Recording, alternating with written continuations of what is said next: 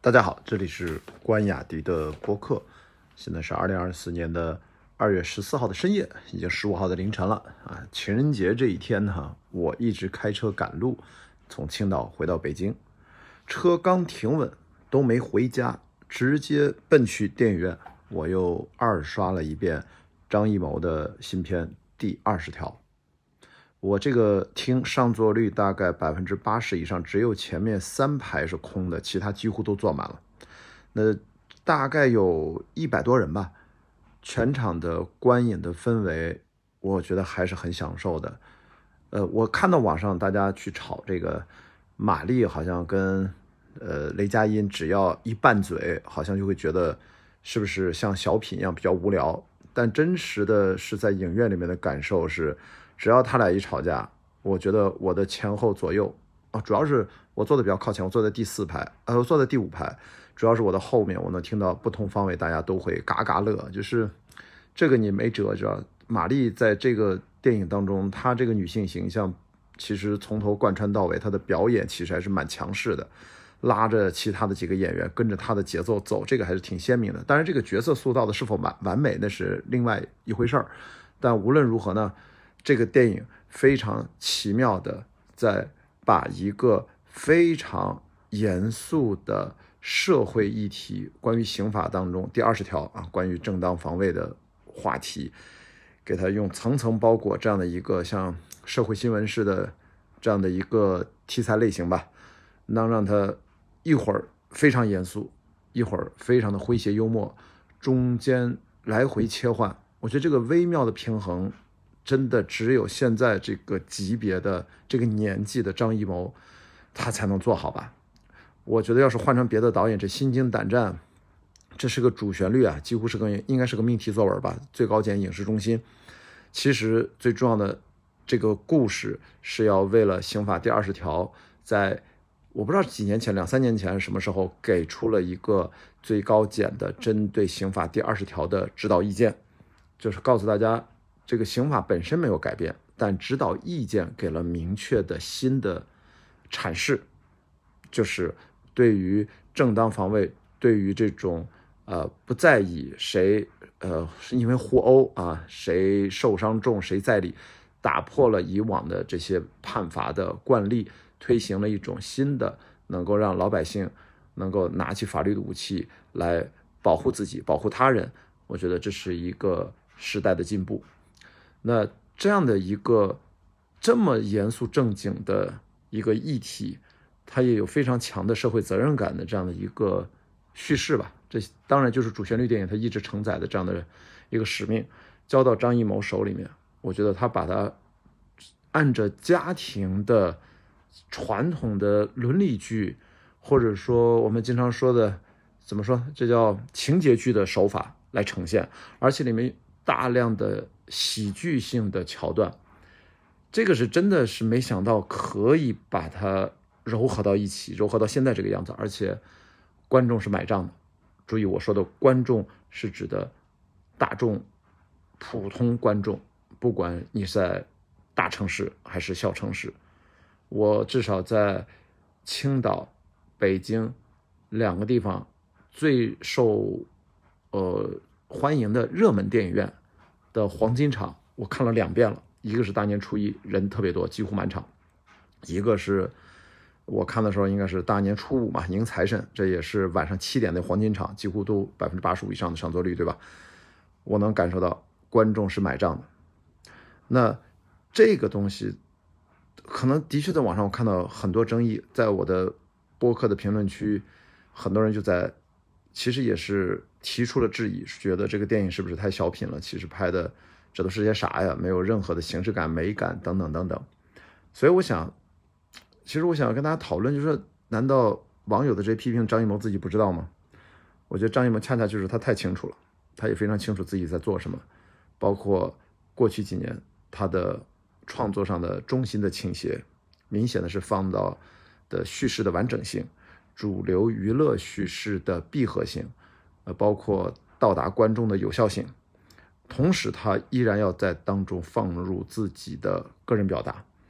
然后同时还有官方满意，因为我们在谈论电影质量的时候，呃，我觉得大家都要不约而同的不要遗忘了，我们其实是在一个创作有大前提环境下，所以有的时候我们对于一个电影的好坏的评判，它当然是非常主观的。我其实特别理解啊，大家对一个电影，个人喜好没有问题，但是如果一定要把个人喜好把它敲定成这个电影是专业或者不专业，这个电影好或者不好，我觉得这个就已经不只是个人的好恶判断，而是容易我们进入到价值判断啊。比如说，我个人会觉得这个春节档在主流娱乐的这几部重头作品里面，平均质量都很高，就是他们之间没有谁突然的超出。一大块啊，质量没有，我觉得大家都不错，而且观众的口碑也都不差。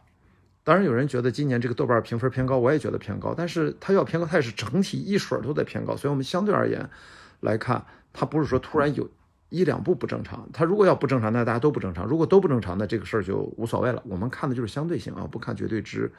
所以我通过第二十条，啊，第二次去印证，包括呃热辣滚烫，我也看了二刷。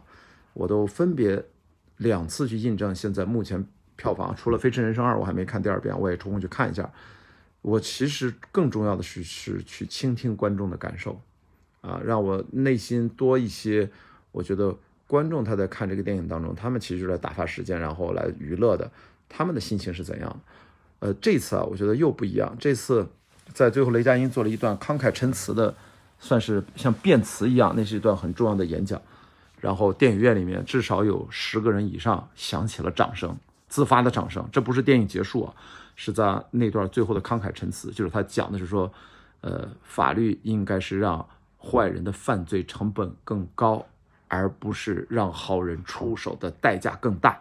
哇，说了一大段，你知道吗？我们判我们的每一次审判，每一次判决，判决的不是一个人，而是这个人的一生等等，包括的说。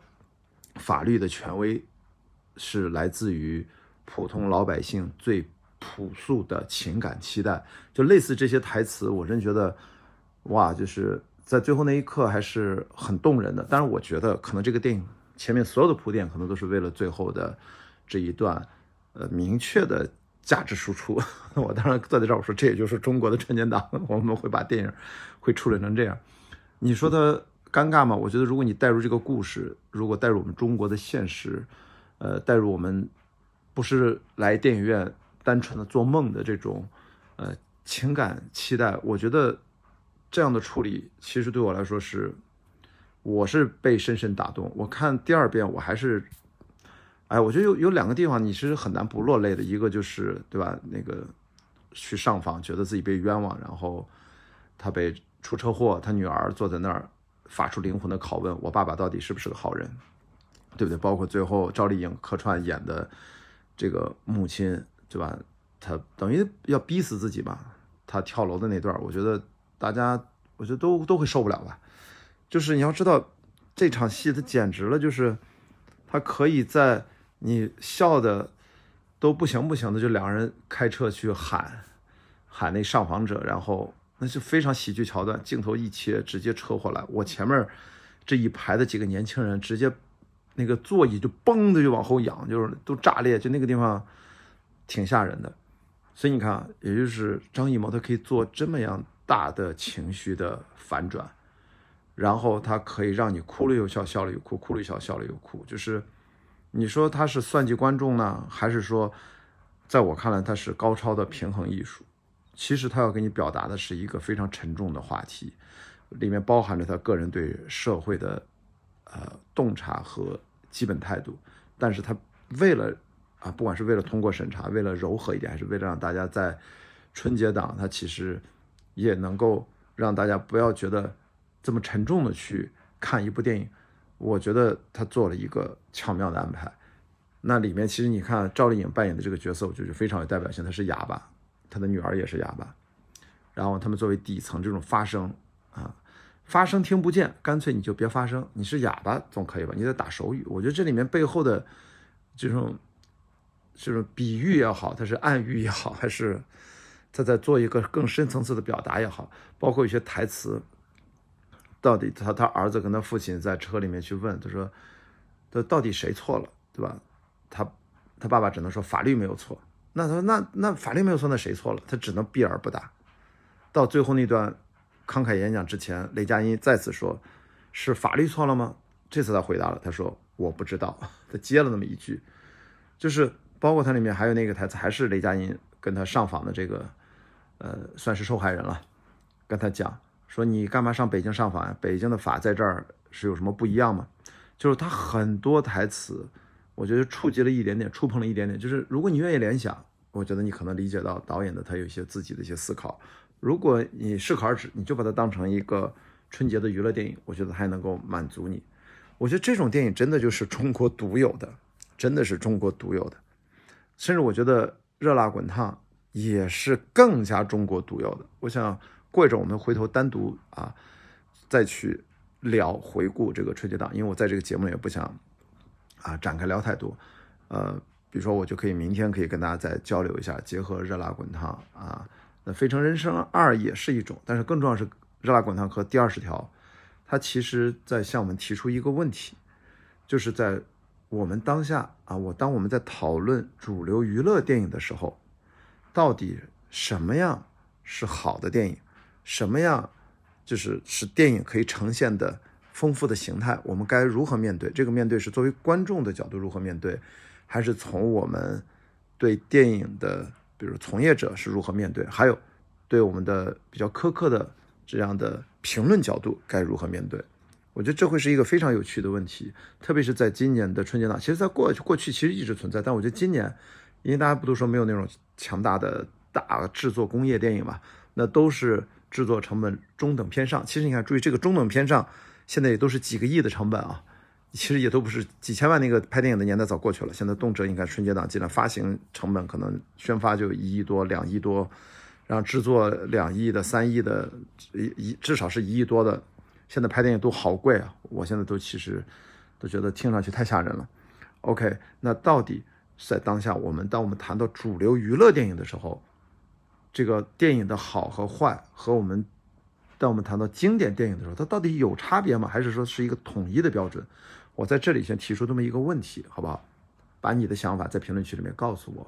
我们明天晚上录这期的时候，单独就这个问题展开聊聊。就是结合非常突出的，呃，热辣滚烫，争议也非常大，对不对？网上已经开始有不同的声音，但是它票房不影响，它会继续往前冲。而第二十条开始逆袭，它一定会超过《熊出没》的。